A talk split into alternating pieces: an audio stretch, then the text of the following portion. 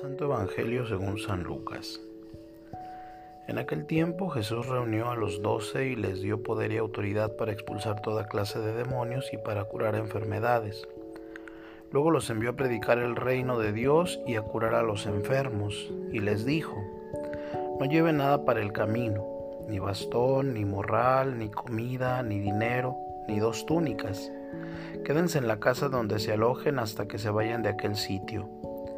Si en algún pueblo no los reciben, salgan de ahí y sacúdanse el polvo de los pies en señal de acusación. Ellos se pusieron en camino y fueron de pueblo en pueblo, predicando el Evangelio y curando en todas partes. Palabra del Señor. Hoy vivimos unos tiempos en que nuevas enfermedades mentales alcanzan difusiones insospechadas, como nunca había habido en el curso de la historia. El ritmo de la vida actual impone estrés a las personas, carrera para consumir y aparentar más que el vecino. Todo ello con una fuerte dosis de individualismo que construye una persona aislada del resto de los mortales.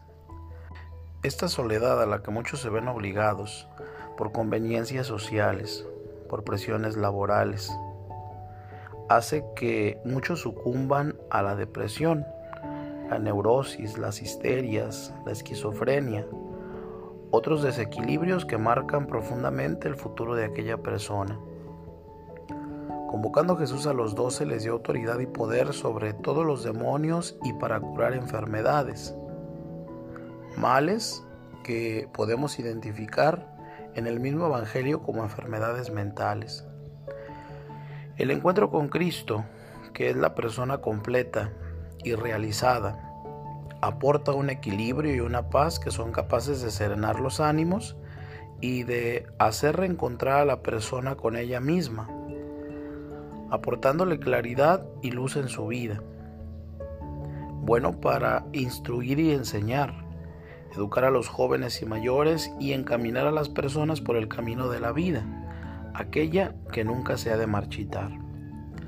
Los apóstoles recorrían los pueblos anunciando la buena nueva. Es esta también nuestra misión, vivir y meditar el Evangelio, la misma palabra de Jesús, a fin de dejarla penetrar en nuestro interior. Así, poco a poco, podremos encontrar el camino a seguir y la libertad a realizar como escribió San Juan Pablo II. La paz ha de realizarse en la verdad, ha de hacerse en la libertad.